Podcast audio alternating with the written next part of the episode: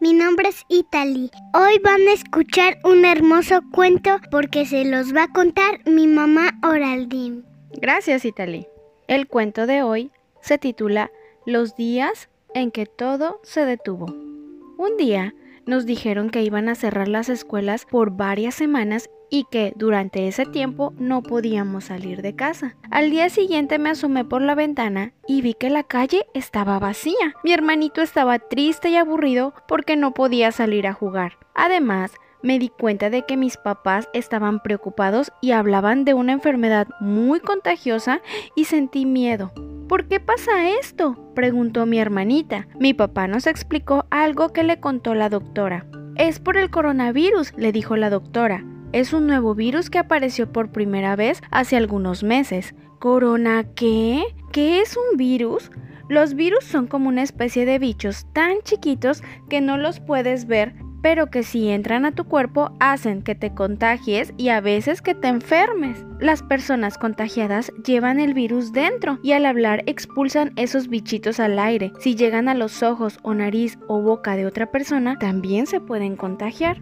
Hay muchos tipos de virus, pero los más comunes y contagiosos te pueden enfermar de gripa, que es cuando te puede dar tos, calentura, dolor de garganta o algún otro síntoma y te sientes mal. Entonces me acordé de la vez que mi hermanito se enfermó. Un síntoma como la tos o la calentura es una señal del cuerpo que indica que está combatiendo una enfermedad. Eso significa que están luchando entre sí los gérmenes y los nutrientes. ¿Te has enfermado de dolor de cabeza, o de calentura, o de nariz tapada, o de tos, o de ojos llorosos. ¿Te acuerdas cuántos días te tardaste en recuperarte? ¿Un día? ¿Dos días? ¿Siete días? Entonces yo dije, pero si mi hermanito y yo ya nos hemos enfermado, es porque ya había un virus antes y nunca nos habían dicho que no saliéramos de casa. Mi mamá me explicó que este virus es nuevo y la enfermedad que causa es muy fuerte para los abuelitos porque hace que les cueste trabajo bajo respirar. En algunos casos los pone tan graves que se tienen que ir al hospital. También es grave para personas que ya tienen otras enfermedades como la que le llaman diabetes. A estos grupos de personas se les conoce como población vulnerable, los que tienen hipertensión, sobrepeso, enfermedades pulmonares o la diabetes. A veces aparecen virus con algunas características nuevas. Normalmente ni cuenta nos damos, pero de vez en cuando nos afectan más. Eso pasó con este virus nuevo llamado coronavirus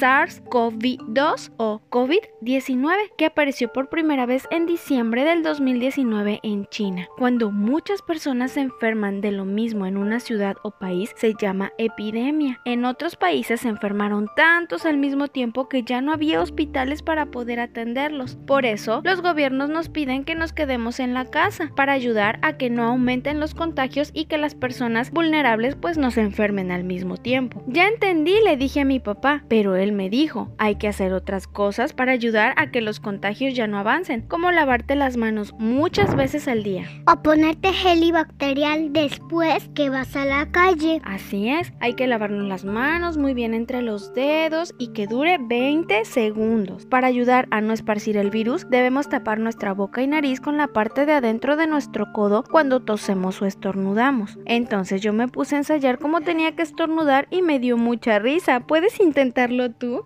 Y cuando tengamos que salir, dijo mi mamá, hay que mantener una distancia de dos brazos con las otras personas para no contagiarnos. Eso se llama sana distancia. Después de la explicación me di cuenta que había aprendido muchas nuevas palabras, como población vulnerable, virus, epidemia, contagio, cuarentena. Mi papá también me dijo que en los días de cuarentena todos teníamos que ayudar más en la casa para hacer la estancia más fácil para todos y tratar de no ser tan ruidosos. Le dije a mi que extrañaba a mi abuela y ella me dijo que ellos también me extrañaban, pero que podíamos llamarle por teléfono y por videollamada. Desde entonces cada día llamo a mis abuelos a la misma hora para no extrañarnos tanto. A veces también hablo con mis tíos y hasta con mis amigos. Espero poder volver a verlos pronto. Ahora lo único que nos toca es cuidarnos mucho y seguir las instrucciones que ya platicamos. Y este es el fin.